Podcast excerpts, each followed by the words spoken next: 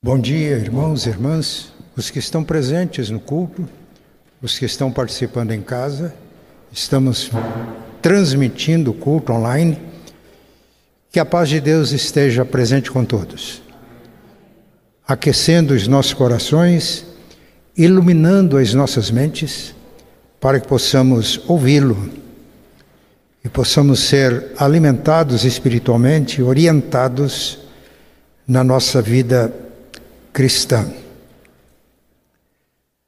Antes de fazermos a leitura da palavra de Deus, no começo do ano nós incentivamos irmãos para que neste ano lessem a Bíblia de Gênesis a Apocalipse. Muitos irmãos atenderam ao desafio, eu espero que todos continuem perseverando na leitura da palavra. Mas hoje de manhã eu fiquei muito feliz, porque o nosso irmão Marcos Pasqueto transmitiu uma mensagem informando que ele já terminou a leitura da Bíblia e pedindo um novo roteiro. Ele agora está planejando ler a Bíblia toda, de Gênesis a Apocalipse, em seis meses. É um bom exemplo, estou contando para incentivar os irmãos a prosseguir. Desde quando eu estudava, fazendo curso bíblico, teológico, eu viajava muito e sempre incentivava os irmãos a lerem a Bíblia toda. A primeira leitura que eu fiz, eu tinha 12 anos de idade. E muitos irmãos me agradeciam depois dizendo que a leitura da Bíblia de Gênesis, Apocalipse, e aí os irmãos pegam gosto, começam a ver comentários, a conhecer melhor. E muitos me diziam: eu era crente, sempre fui, sempre amei a palavra de Deus, mas essa visão do conjunto da história bíblica aqueceu meu coração. A Bíblia começa com Gênesis, que significa início, origem, e termina com Apocalipse, que significa revelação, consumação. E aí está a história. E a palavra de Deus é lâmpada para os nossos pés. Ela ilumina cada passo que a gente dá.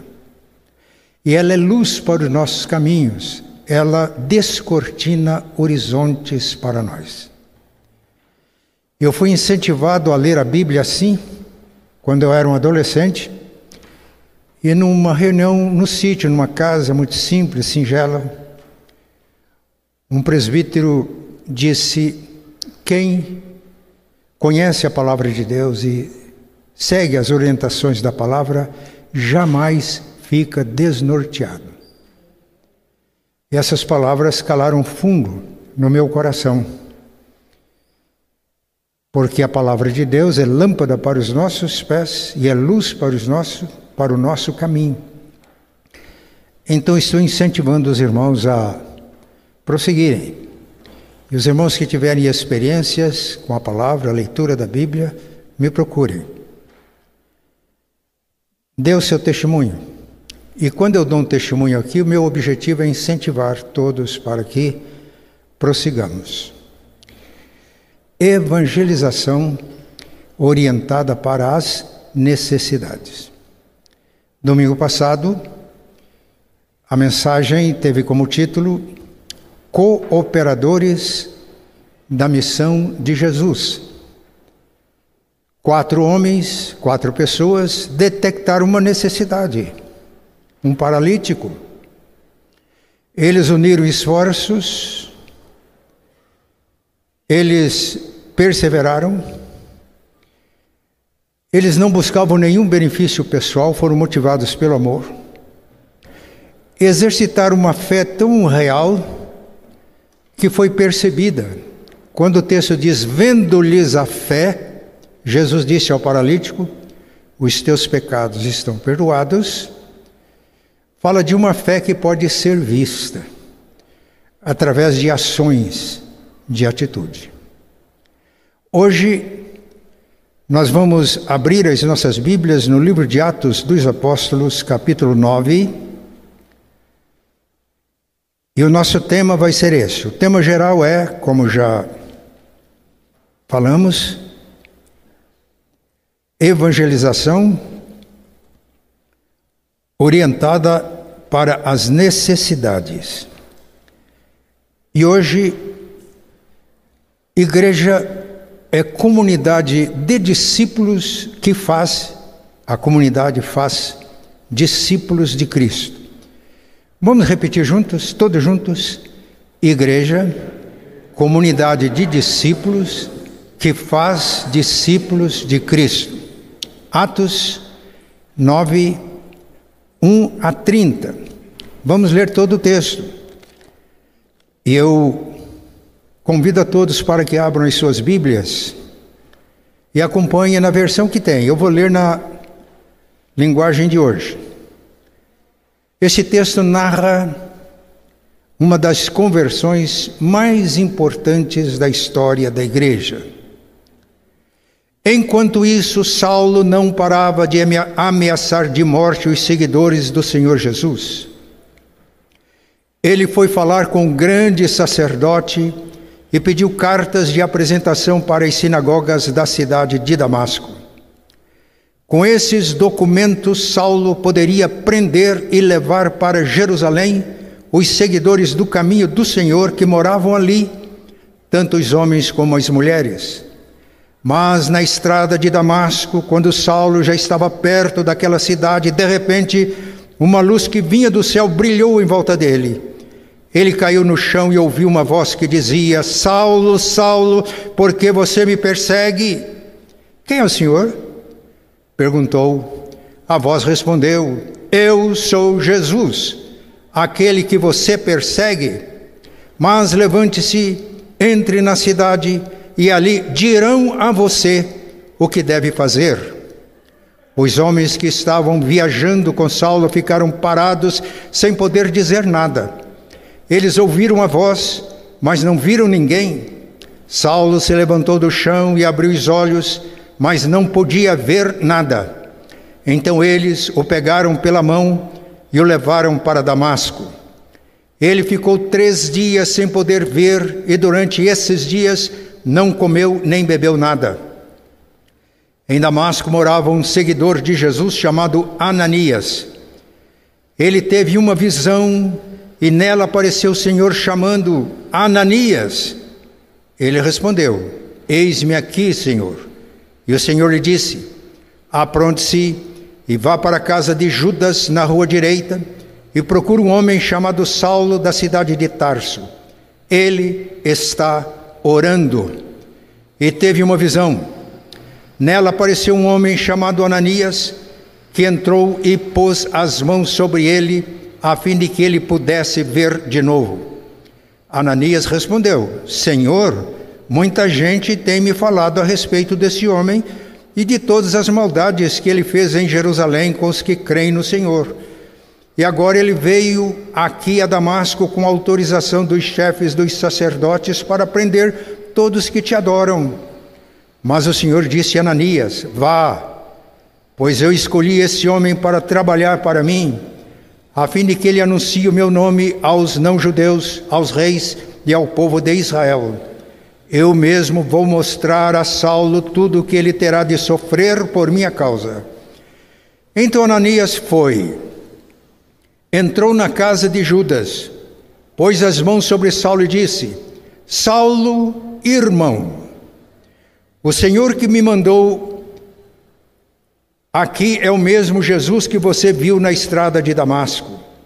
Ele me mandou para que você veja de novo e fique cheio do Espírito Santo. No mesmo instante, umas coisas parecidas com escamas caíram dos olhos de Saulo e ele pôde ver de novo. Ele se levantou e foi batizado. Depois ele comeu alguma coisa e ficou forte como antes. Saulo ficou alguns dias com os seguidores de Jesus em Damasco e começou imediatamente a anunciar Jesus nas sinagogas, dizendo: Jesus é o Filho de Deus. Todos os que ouviam Saulo ficavam admirados e perguntavam: Não é este homem, não é este o homem que em Jerusalém estava matando todos os seguidores de Jesus? Não foi ele que veio até aqui para prender e levar essa gente aos chefes dos sacerdotes? Mas as mensagens de Saulo se tornavam cada vez mais poderosas. E as provas que ele apresentava de que Jesus era o Messias eram tão fortes que os judeus que moravam em Damasco não sabiam o que dizer. Muitos dias depois, os judeus de Damasco se reuniram e resolveram matá-lo, mas Saulo ficou sabendo do plano deles. Eles vigiavam as portas da cidade dia e noite para o matar. Mas certa noite os seguidores de Saulo o puseram dentro de um cesto e o desceram por uma abertura que havia na muralha da cidade. Saulo foi para Jerusalém e tentou juntar-se aos seguidores de Jesus. Porém, todos tinham medo dele, porque não acreditavam que ele também era seguidor de Jesus.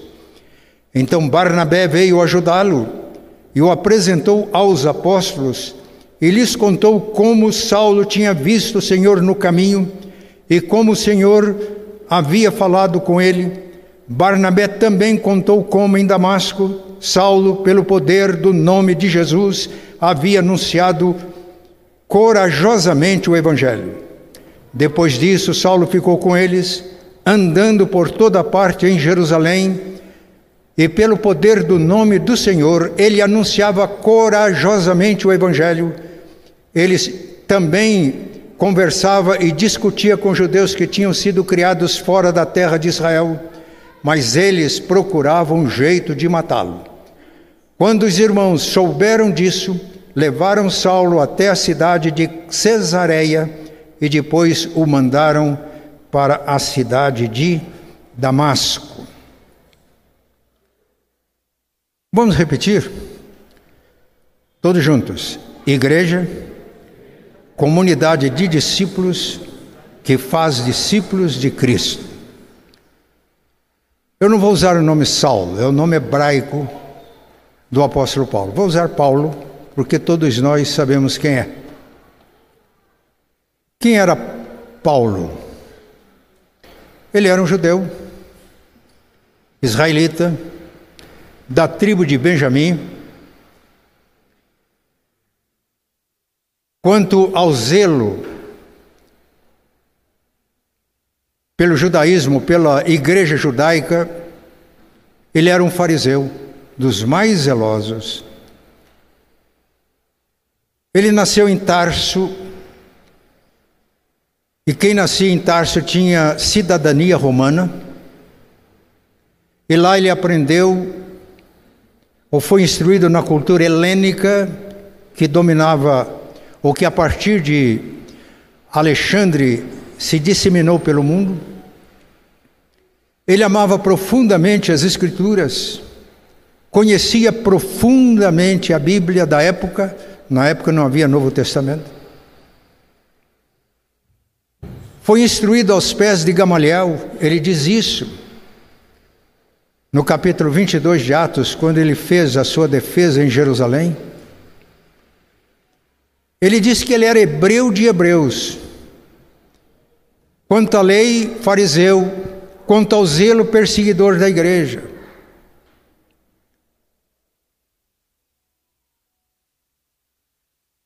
Mas alguma coisa extraordinária aconteceu com Saulo, ou Paulo. Quando as autoridades judaicas em Jerusalém resolveram matar Estevão, ele consentiu com a morte de Estevão, deu seu voto. Ele guardou as vestes, as roupas daqueles que foram os algozes de Estevão, que mataram Estevão por apedrejamento. E aqui está o início do processo da conversão de Paulo.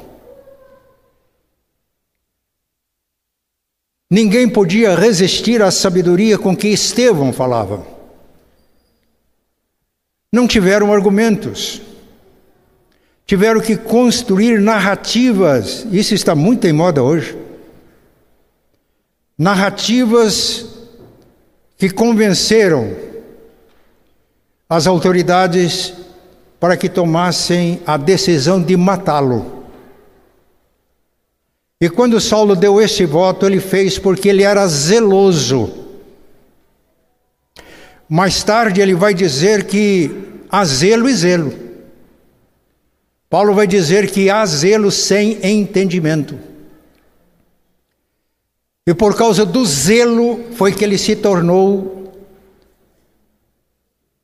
um perseguidor da igreja. O texto diz que ele respirava ódio contra os discípulos de Jesus. O texto que eu li fala seguidores de Jesus. E foi com este sentimento que ele pediu carta aos principais sacerdotes em Jerusalém para que fosse a Damasco, localizada cerca de 230 quilômetros ao norte de Jerusalém em Damasco havia muitos judeus. E o texto diz que havia muitas sinagogas, isto é, fala de sinagogas de Damasco. E essas autoridades de Jerusalém tinham o direito de prender, amarrar e levar discípulos de Jesus que porventura fossem encontrados nas sinagogas judaicas. ele estava acompanhado com a polícia do templo.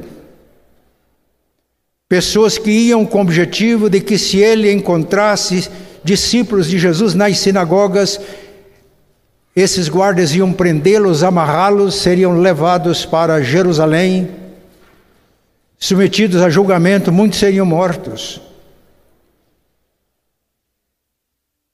Um homem, portanto, religioso, um homem sincero,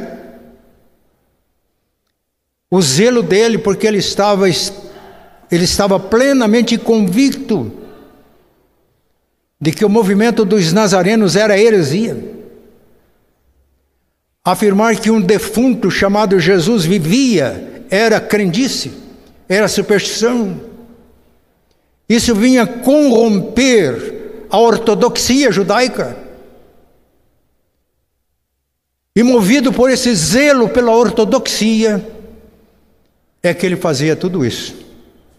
Mas o processo começou quando, no julgamento e execução de Estevão.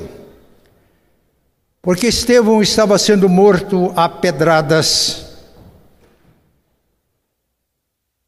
E antes de ele morrer, eu creio que ele permaneceu sereno ele disse: Eu vejo os céus abertos e vejo o Filho do Homem de pé à direita de Deus, do Pai.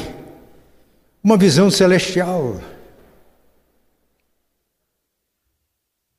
Ou Jesus tinha se levantado, porque todos os textos afirmam que Jesus está sentado à direita de Deus, é uma forma de falar da realeza de Jesus hoje. Mas Jesus estava de pé. Podemos entender tanto, podemos entender que Jesus estava intercedendo por Estevão, a Bíblia diz que ele hoje é o nosso intercessor, para que Estevão não fracassasse naquela hora, não negasse a Jesus, não negasse o Evangelho, apesar das pedras. Ou Jesus tinha se levantado para receber Estevão. Paulo diz Partir e estar com Cristo é incomparavelmente melhor. Mas talvez outro testemunho de Estevão que tenha contribuído decisivamente para a conversão de Paulo foi a sua oração. Antes de morrer, ele dirigiu-se dirigiu ao Pai e diz: Senhor, não lhes imputes este pecado. Isto é, Estevão orou para que Deus perdoasse os seus algozes. Tanto em Atos 9, 22 e 26, que narram a conversão de Paulo, ou num desses testemunhos, quando Jesus falou com Paulo, por que me persegue? Dura coisa é você recalcitrar contra os aguilhões. Aguilhão era, uma, era um ferrão que usava para estimular os bois a fazer o seu trabalho. E o testemunho de Estevão deve ter sido um aguilhão na consciência de Paulo. Mas talvez isso o deixasse ainda mais enfurecido.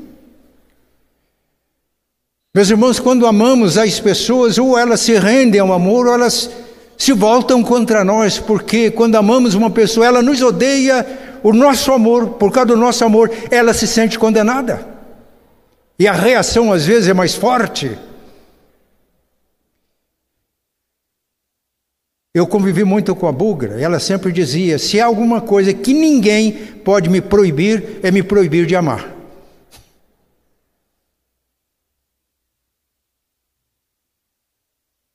E chegou a hora Paulo está caminhando para Damasco, já vimos para quê? Quando ele tem a experiência. Uma luz do céu brilhou ao seu redor e ele caiu por terra. E ouviu a voz: Saulo, Saulo, por que você me persegue? Quem Saulo estava perseguindo? Os discípulos de Jesus. Perseguindo os discípulos de Jesus, ele estava perseguindo Jesus. Ele faz a pergunta: Quem és, Senhor? E a resposta teria sido desconcertante para o judeu ortodoxo, que julgava como dever matar discípulos de Jesus. Eu sou Jesus, a quem você persegue. Não foi uma alucinação de Paulo, ele era um homem racional. Ele era treinado na lógica grega, a lógica aristotélica. Ele não era um homem psicologicamente influenciável. Foi uma experiência real. Então Jesus está vivo. É real. E ele pergunta: Jesus, eu sou Jesus a quem você está perseguindo. E no testemunho que ele dá em Jerusalém, ele disse que nessa hora ele perguntou: O que devo fazer, Senhor? E a resposta foi essa: Entra na cidade e lá eles, eles te dirão o que te convém fazer.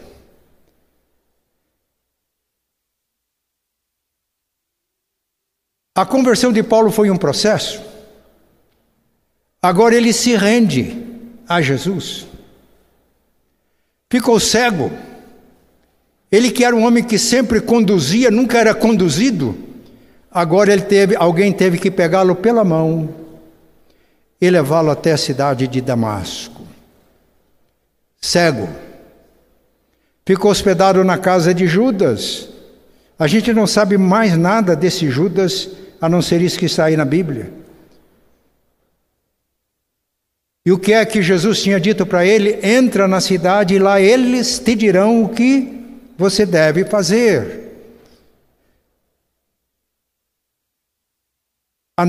Uma pessoa necessitada. Quem deveria dizer a Saulo o que ele deveria fazer? Os discípulos de Damasco, que estavam nas sinagogas de Damasco. Em Damasco não tinha uma igreja como nós entendemos igreja hoje. Não tinha nenhum templo. Não tinha nem igreja organizada. Os discípulos de Jesus em Damasco ainda frequentavam a sinagoga. Reuniam-se nas casas para adorar e ouvir mensagem do Evangelho sobre Jesus de Nazaré, o Cristo, Filho do Deus vivo, que morreu por nós Se não existia uma igreja em Damasco, como a gente entende igreja hoje, com toda certeza existia em Damasco uma comunidade de discípulos. E meus irmãos, se nós não formos comunidade de, de, de discípulos, muitas expressões de igreja que a gente acha tão importantes não tem valor nenhum. E eu quero destacar as lições deste texto. E a primeira lição é esta.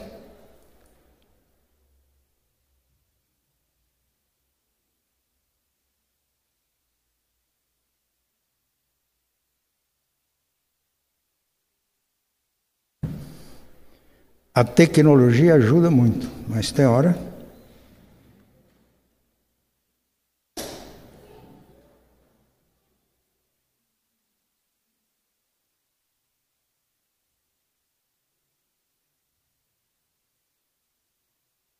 É que Paulo foi discipulado pela comunidade de discípulos de Damasco. O evangelho já tinha sido proclamado.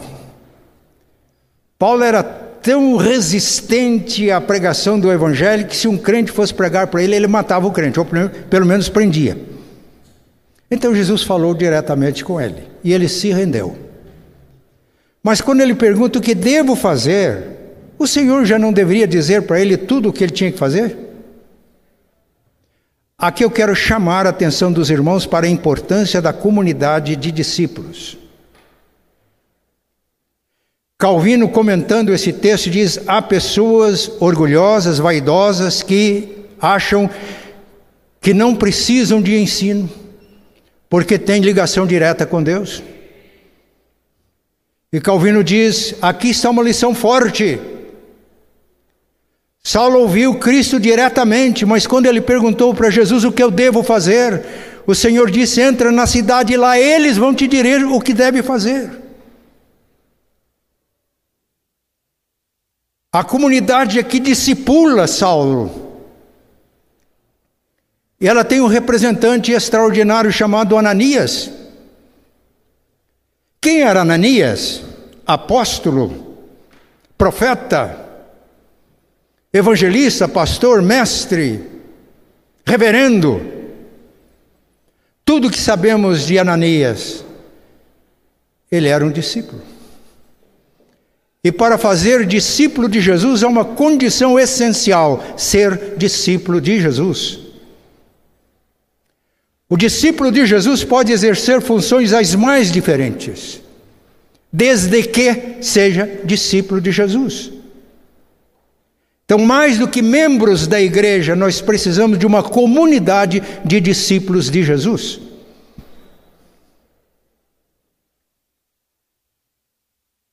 E Ananias teve uma visão. O Senhor apareceu para ele numa visão e diz: Ananias, e diz: Eis-me aqui, Senhor, eu estou pronto. Isso é um discípulo. Este é o discípulo. Primeiro, tem, tem intimidade com o Senhor, ouve o Senhor e é sempre disponível. E o Senhor dá uma ordem: vai na rua direita, na casa de Judas, procura por um homem chamado Saulo, de Tarso. Ele está orando. E ele também teve uma visão. Ele viu um homem chamado Ananias entrando na casa onde estava, que impôs sobre ele as mãos para que ele recuperasse a vista. Qual a necessidade de Paulo, ou aqui de Saulo? Ele estava quebrantado, ele estava abatido, ele estava cego, ele estava jejuando, e foram três dias de jejum. Para nós, às vezes, o jejuar um dia é um sacrifício. A gente jejua até meio-dia, até a tarde, três dias de jejum. Profundamente necessitado da graça de Deus. Domingo passado eu falei da necessidade entre da diferença entre necessidade e desejo. Para que nós possamos discipular pessoas, nós precisamos de identificar necessidades, não meros desejos. Há muitas pessoas que estão interessadas nos benefícios. E se nós ministramos a esses desejos, a pessoa pode até vir pela igreja por causa dos benefícios, mas quem vem por causa de benefício sempre quer mais benefício. E quando não são atendidas na primeira provação, abandonam. Então, para identificar necessidades reais, é preciso que o discípulo tenha intimidade com o Senhor. É necessário que o discípulo ouça o Senhor. É necessário que o discípulo seja orientado, dirigido pelo Senhor. E a evangelização orientada para as necessidades tem objetivo, tem foco. Não é ativismo evangelístico. Ah, então a nossa igreja, o fator mínimo é a evangelização, então vamos promover uma porção de atividades evangelísticas. Não é assim. Além de identificar necessidades,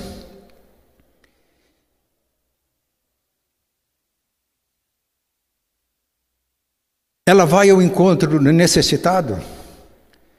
Quando Ananias recebe a ordem, ele tem uma reação negativa: Senhor, este homem, eu já ouvi quantos males ele já fez aos santos em Jerusalém. Senhor, eu estou informado que ele veio a Damasco devidamente autorizado pelos sacerdotes para matar e levar amarrado para Jerusalém os que creem no Senhor e adoram o Senhor. Este homem. E Jesus diz: Vá, porque este homem é para mim um vaso escolhido, para levar o evangelho perante os gentios, os reis, e eu mesmo vou mostrar a ele o quanto ele deve sofrer por minha causa. E o texto diz: E Ananias foi. Aqui está uma marca de um discípulo. Primeiro, ele identifica necessidades. Em seguida, ele vai ao encontro das necessidades, ao encontro dos necessitados. E Ananias foi. O Saulo ou Paulo, quebrantado, abatido, cego, três dias de oração e jejum, recebe a visita de Ananias. Ele é acolhido agora. A primeira coisa que Ananias disse, Atos 9,17, foi: Saulo, irmão. Os irmãos imaginam o que significa isso? Ele sabia que ele tinha ido lá para prendê-lo, levá-lo preso, agora Saulo, irmão. Eu imagino que isso foi uma música celestial para o ouvido e o coração de Saulo. Eu estou sendo recebido na família de Deus. Por isso que a comunidade de discípulos é tão importante para o discipulado. É a família de Deus que acolhe.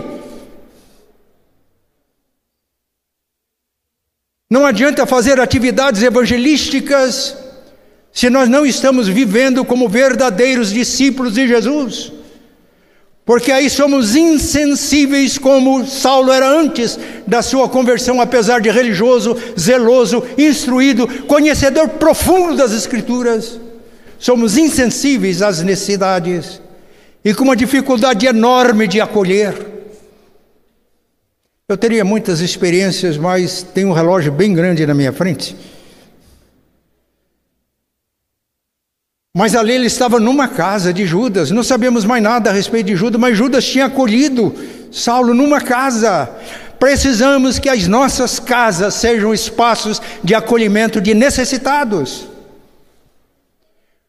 A visão de a igreja nas casas foi dada por Deus, a liderança dessa igreja. E é nosso dever desenvolver essa missão, porque é assim que a comunidade de discípulos funcionava, não só em Damasco, mas em Jerusalém, depois em, Damasco, em Éfeso, depois em Filipos. Eu concordo, a casa é o nosso espaço de privacidade, mas você não precisa de abrir 24 horas por dia.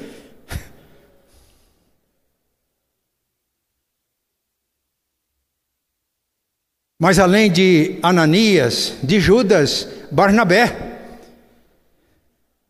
Se lermos Atos 9, 22, 26 e lermos Gálatas, capítulo 1, nós vamos aprender que Saulo imediatamente fez discípulos, depois foi para o deserto da Arábia, depois voltou a Damasco, depois foi a Jerusalém. Quando chegou a Jerusalém, os apóstolos, os discípulos estavam com medo. Falou: essa pessoa está usando uma estratégia para infiltrar-se no nosso meio. Tinham dificuldade de acreditar que ele tinha crido. Meus irmãos, a gente às vezes tem dificuldade em acreditar que determinadas pessoas possam crer e ser salvas. Eu estava numa reunião de pastores e presbíteros e estava dando testemunho do que Deus tinha feito através da bugra, e de repente eu parei com o meu testemunho. E aí uma pessoa olhou para mim e falou: Eu não acredito que gente assim se converta. Um pastor da igreja. Eu fiquei triste.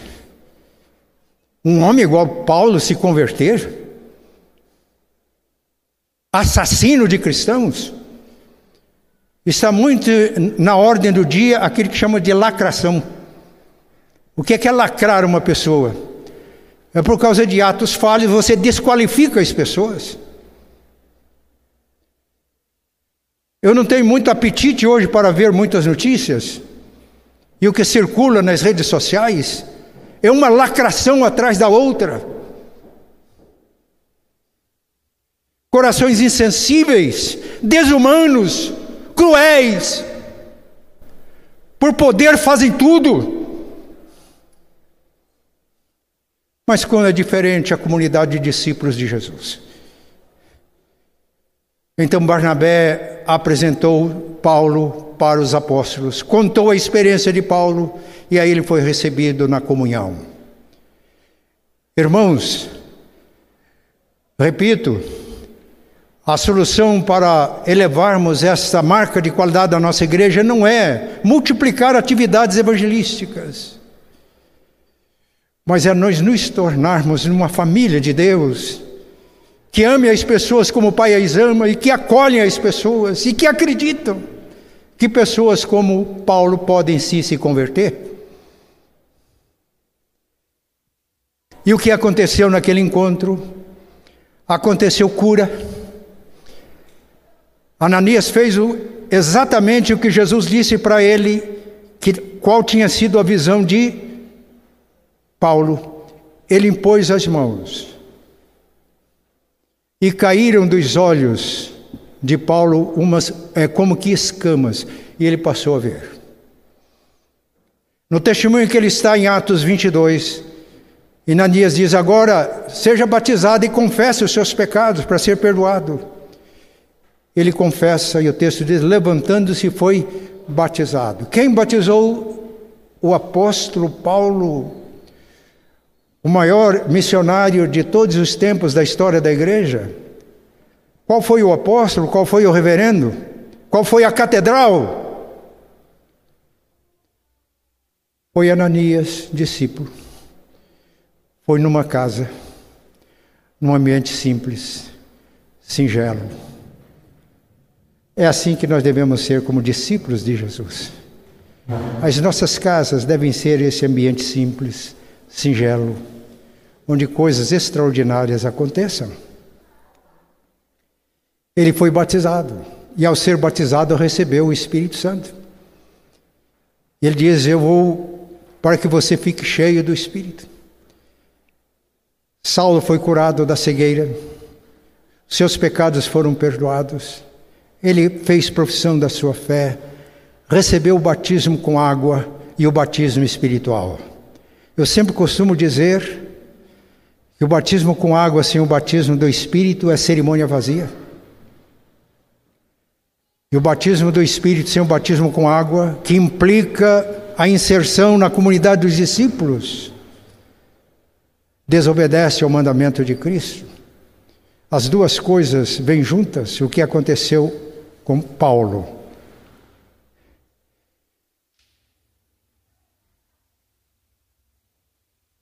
Esta mensagem tem o objetivo de nos conscientizar, para cada um de nós responder para si mesmo e todos nós respondermos: somos comunidade de discípulos de Jesus?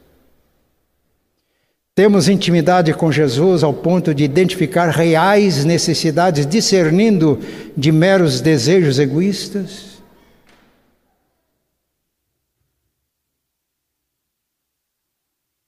Vamos ao encontro dos necessitados? Abrimos as, a nossa igreja, os nossos templos e casas para acolher. Os irmãos já imaginaram estas coisas acontecendo nas nossas casas. Mas a comunidade de discípulos que faz discípulos, ela multiplica discípulos e discipuladores. Imediatamente, Paulo começou a testificar nas sinagogas de Damasco, argumentando de maneira convincente de que Jesus era o Cristo. E ele fez discípulos imediatamente. Fazer discípulos, meus irmãos, não significa transmitir conhecimento intelectual.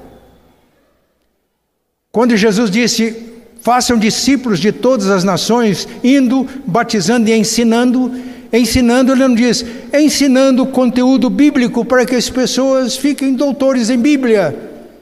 Mas foi claro e preciso, ensinando-os a guardar tudo que Jesus mandou. A pessoa pode saber a Bíblia de cor, de, de trás para frente, de frente para trás. Mas se não faz o que Jesus manda, não é discípulo e não faz discípulo. Então aquela comunidade, não apenas Ananias, agora Paulo está convivendo, ele foi devidamente instruído a fazer o que Jesus manda. Jesus manda, por exemplo, amem os inimigos. Falem bem dos que falam mal de vocês. Orem por aqueles que perseguem vocês e caluniam vocês, para que vocês sejam filhos do Pai Celeste. Fazer discípulo é ensinar a pessoa a fazer o que Jesus manda. É assim que nós nos tornamos maduros e podemos também fazer discípulos. E foi o que aconteceu. Quando Paulo soube que havia uma algo armado contra ele.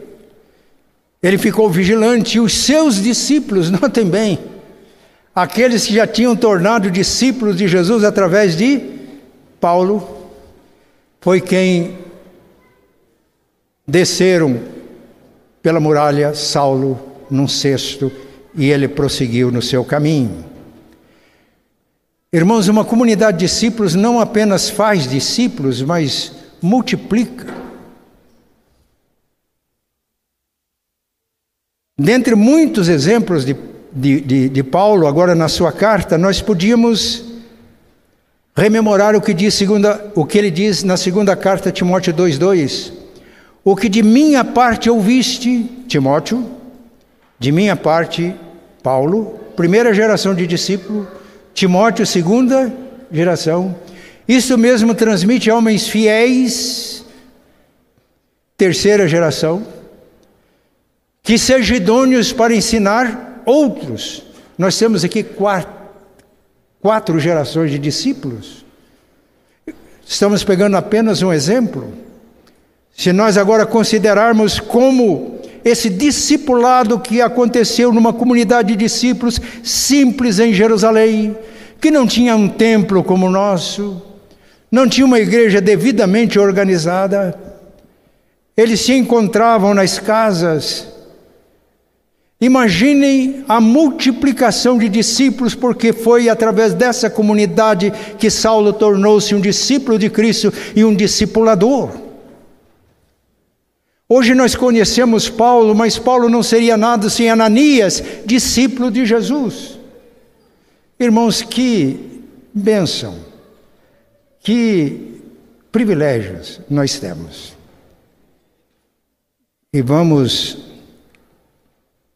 encerrar, eu estou plenamente convicto de que o propósito de Deus para a primeira igreja presbiteriana independente de Curitiba é que ela seja comunidade de discípulos que faz sucessivas gerações de discípulos sob a autoridade de Cristo, testemunhando no poder do Espírito Santo e motivada pelo amor do Pai.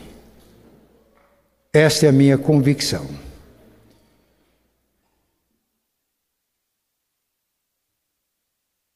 Eu sei que existe realidade aqui, nesse sentido. Mais do que atividades evangelísticas, precisamos ser discípulos de Jesus, que fazem discípulos. Eu quero crescer nisso. diante do desafio, eu me sinto extremamente inadequado. Eu preciso da graça. Preciso. E quem estiver com a disposição de crescer, se é discípulo, crescer, se não for, tornar-se discípulo. Às vezes é membro da igreja e não é discípulo de Jesus.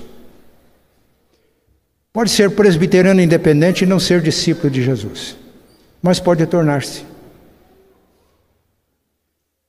Esse é o nosso desafio. Quem é e quer crescer na graça e no conhecimento de Cristo, vamos orar agora. Quem não é, pode tornar-se discípulo de Jesus.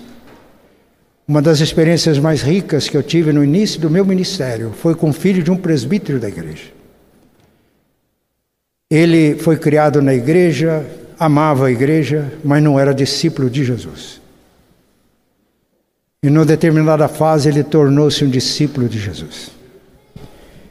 E ele me disse, pastor, eu era presbiteriano independente, mas não era regenerado. Eu era um presbiteriano independente, mas não era discípulo de Jesus. E essa verdade tão rica descortinou-se para mim. E que coisa maravilhosa ser discípulo de Jesus. Eu poderia dar muitos testemunhos desses irmãos, e mais tarde se tornou um presbítero da igreja um dos melhores companheiros que eu já tive na minha caminhada, discípulo de Jesus. Mais tarde ele tornou-se um diácono, mais tarde presbítero, mas a marca foi essa: discípulo de Jesus. Vamos orar? Eu disse domingo passado que Jesus muitas vezes não fechava os olhos para orar, ele levantava as mãos. Então vamos seguindo o gesto de Jesus, fazer simplesmente levantar as mãos. Eu convido as crianças também, crianças. Eu já vi crianças tornando-se discípulos de Jesus por meio de criança. E eu já vi uma família inteira se convertendo pelo testemunho de uma criança. Eu quero dizer para vocês, criança, que vocês são preciosíssimas aos olhos de Jesus, o nosso Senhor e Mestre. Vocês podem ser discípulos de Jesus e vocês podem ser, através de vocês, crianças podem se tornarem discípulos de Jesus. Famílias inteiras, como eu já vi no meu ministério, podem se tornar discípulos de Jesus. Então, as crianças já estão com as mãos levantadas. Pai, nós te louvamos, ó oh Pai, porque a tua graça nos alcança. A conversão de Paulo foi um processo, e nesse processo manifestou-se a tua graça, a maneira como tu ages, de maneira suave, permitindo testemunhos tão fortes como o testemunho de Estevão. Mas o Senhor não desiste, e Saulo se rendeu. Mas, para que ele fosse discipulado e aprendesse a fazer o que devia fazer, ele precisou da comunidade de discípulos de Damasco. Ele foi visitado, foi curado, foi salvo, ficou cheio do Espírito Santo, iniciou uma carreira de discipulador no começo. Treze anos mais tarde, apóstolo, exercendo o apostolado a partir da igreja de Antioquia. Ó Deus, o profundo desejo do nosso coração agora é de sermos discípulos de Jesus para que, como discípulos de Jesus, façamos discípulos de Jesus. Que aprendamos com a simplicidade, a singeleza da comunidade de discípulos de Damasco.